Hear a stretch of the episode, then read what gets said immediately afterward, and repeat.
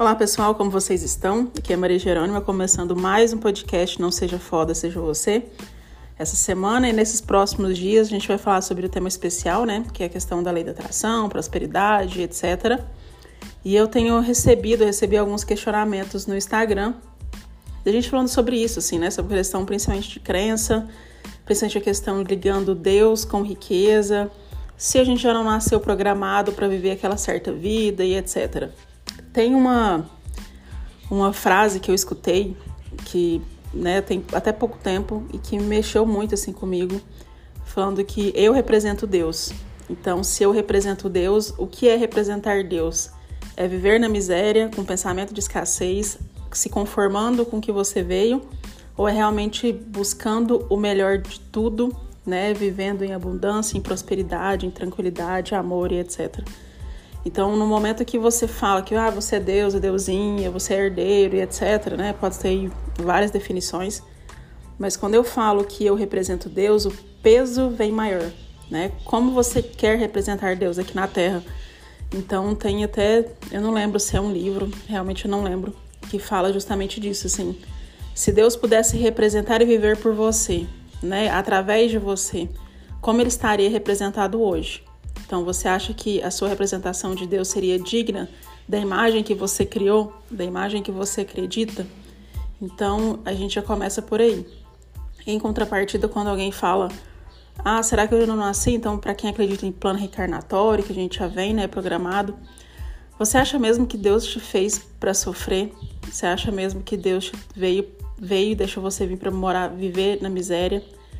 Então, ele te permitiu né, essa vida, você estar aqui, para quem acredita em outras vidas, justamente para viver o melhor que ele pode te dar. Só que nós temos o chamado livre-arbítrio. Então, esse que faz com que a gente ache que a gente tem que se punir o tempo todo, que a gente não merece, etc. Quando a gente fala de Jesus, que é uma imagem que eu sempre vou amar falar, e ele falava sempre muito, né? Vós sois deuses, contemplem, olhem, façam seus milagres e etc.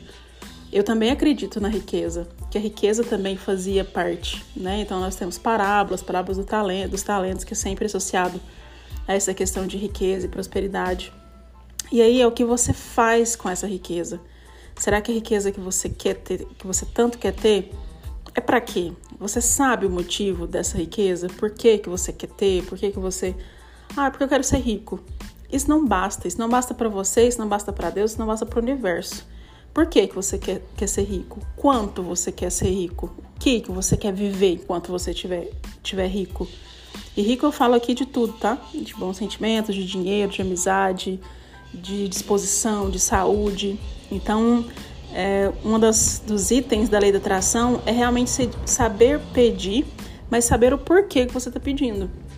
Então, hoje, por exemplo, no meu caso, então quando eu falo eu tenho dinheiro, eu crio dinheiro, eu quero dinheiro, eu quero riqueza. Por que, que eu quero? Porque eu quero ter uma vida super confortável. Eu quero poder ir em restaurantes e não olhar para a conta que eu vou pagar. Eu quero poder viajar sem fazer grandes planos. Eu quero que os meus pais tenham o melhor apoio possível, que eles tenham a melhor vida possível, que eles possam viajar, que eles possam ter plano de saúde, que eles possam usufruir do melhor da vida que eles não puderam ter, que eu possa proporcionar isso. Que eu possa proporcionar para outras pessoas, que elas acreditem que elas também possam. Que eu possa é, representar e olhar para o lado e ajudar as pessoas que precisam. Que eu possa ter condições de realizar todos os meus sonhos profissionais, que eu possa fazer todos os meus cursos, que eu possa conhecer todos os países que eu quero, que eu possa frequentar todos os lugares sem medo, que eu possa comprar roupa, que eu possa cuidar de mim e etc. Esse é o motivo que eu quero. E foi difícil descobrir. Quando eu comecei a estudar, eles falam justamente isso. Por que, que você quer ter dinheiro? Por que, que você quer usufruir de uma vida? Né? O que você quer usufruir? Então, às vezes, eu ficava um pouco perdida e é justamente isso, assim. Ah, Maria, mas eu posso usufruir. Claro, eu, a gente já tem que fingir, né? Eles falam muito, finge até se tornar. Então você já tem que começar a fingir, a viver aquilo sem mesmo ter, nem que seja por visualização. Então quando eu falo assim, ah, eu quero poder num, sei, no final do ano passar o final do ano em Nova York. Então se imagine naquilo, o que, que você vai comprar, começa a olhar no Google o que, que você precisa, olha a passagem e etc. Hoje mesmo eu estava olhando um carro assim, que não é dos meus maiores sonhos, né? Na lista de prioridade vem bem depois, mas eu quero e eu só eu, né, eu já eu já determinei que eu só vou ter o carro, esse carro, né, que é o carro que eu quero novo e que é 320 mil. Então eu olhando, olhando, visualizando a pessoa mostrando como que é o painel, como que anda, etc. É uma coisa que eu quero e que eu mereço. Eu disse, eu disse muito ontem, né? Eu sei que eu mereço estar e eu quero isso. E aí vem um, outros preconceitos, crenças limitantes, talvez.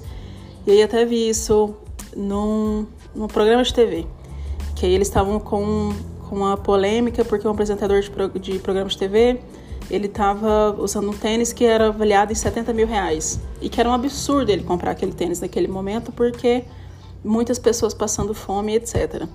Essa, né, isso vai, né, se divide um pouco de opinião, é, é uma das crenças mais limitantes que existem, de acreditar que para uma pessoa, que uma pessoa que tenha dinheiro e possa usufruir, tem que necessariamente ajudar aquelas outras pessoas que não têm. E veja só, não quero dizer que a pessoa não pode ir lá dar uma cesta e etc. Mas é como se fosse um crime a pessoa trabalhar, a pessoa prosperar e não poder comprar aquilo que ela quer.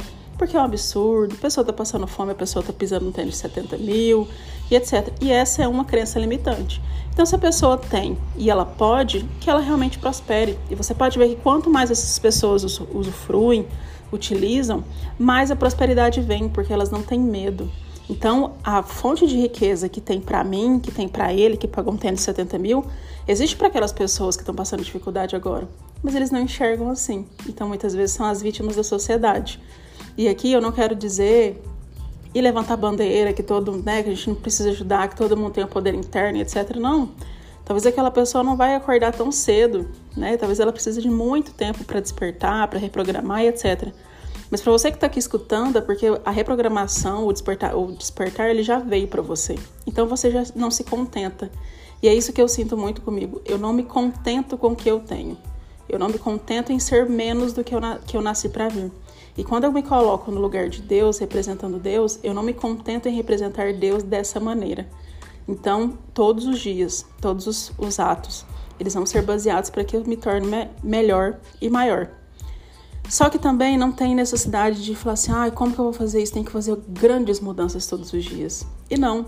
Às vezes é um dia que você medita, às vezes é um dia que você se cala, às vezes é um dia que você não mente, talvez a pessoa é viciada em mentir e você deixa de mentir, que você começa a agradecer, e esse é sempre um ponto que eu vou citar sempre, seja grato pelo que você já tem, para que venha aquilo que você ainda não tem. Então, como você vai conseguir outras coisas se você não é nem grato pelo que você já tem? Então, seja grato pelo que você quer que você que você quer ter amanhã. Então, por exemplo, se você quer ter um chuveiro quente amanhã, agradeça porque tem um chuveiro quente. Se você quer ter um prato de comida amanhã, agradeça porque hoje você já tem um prato de comida. Então, seja grato, né? Eu acho que isso que é a verdadeira fé. Agradeça sem mesmo ter chegado. Agradeça já confiando que vai dar certo. Ai, Maria, é muito difícil lei da atração, eu já começo, etc. E aí, quando a gente fala daqueles caminhos neurais, né, lembra? A gente fez um trajeto a vida toda de vitimismo, de raiva, de mágoa, que não vai dar certo, eu não mereço, etc, etc. Então, esse caminho flui muito fácil, né, da parte negativa. Nós estamos reprogramando a nossa mente para falar que nós podemos, que nós somos prósperos, vencedores, etc. Então, a gente está criando um novo caminho neural e é difícil, porque o seu, cérebro sempre vai tentar economizar energia. Então, é questão de realmente de, de trabalhar novos conceitos, e a gente quer que seja tudo muito rápido, né? Então, é viver um dia de cada vez. E é isso o meu lema dos últimos dias. Viver um dia de cada vez e tentar mudar todos os dias um pouquinho que seja. A questão de, de tempo é muito difícil para mim, que eu sempre tento controlar tudo, né? Então, acho que tudo tem que ser no meu tempo. E eu falo, como eu sempre falei muito abertamente, por exemplo, eu tenho passado por crise de ansiedade, por exemplo. Justamente por isso. Eu quero muito, quero manifestar tudo, então é a questão de realmente respirar, parar e colocar em prática aquilo que eu tenho falado para vocês. Então, quando eu falo aqui com você, mais uma vez, eu sei que não é fácil, eu sei que não é a coisa mais tranquila do, do mundo, mas é uma coisa que é possível e eu acredito muito que é possível. Então, hoje a gente falou sobre representar Deus. E aí, como você está representando Deus? Como Deus está sendo representado através de você? Se você não acredita em Deus, em universo, qualquer outra entidade, qualquer outro ser que você, você queira representar. como ele está sendo representado através de você? Com abundância, com prosperidade, com alegria, com expectativa, com esperança ou com escassez? Com pessimismo, com pensamentos ruins, com crenças limitantes? E qual é o Deus que vai ser representado por você a partir de agora?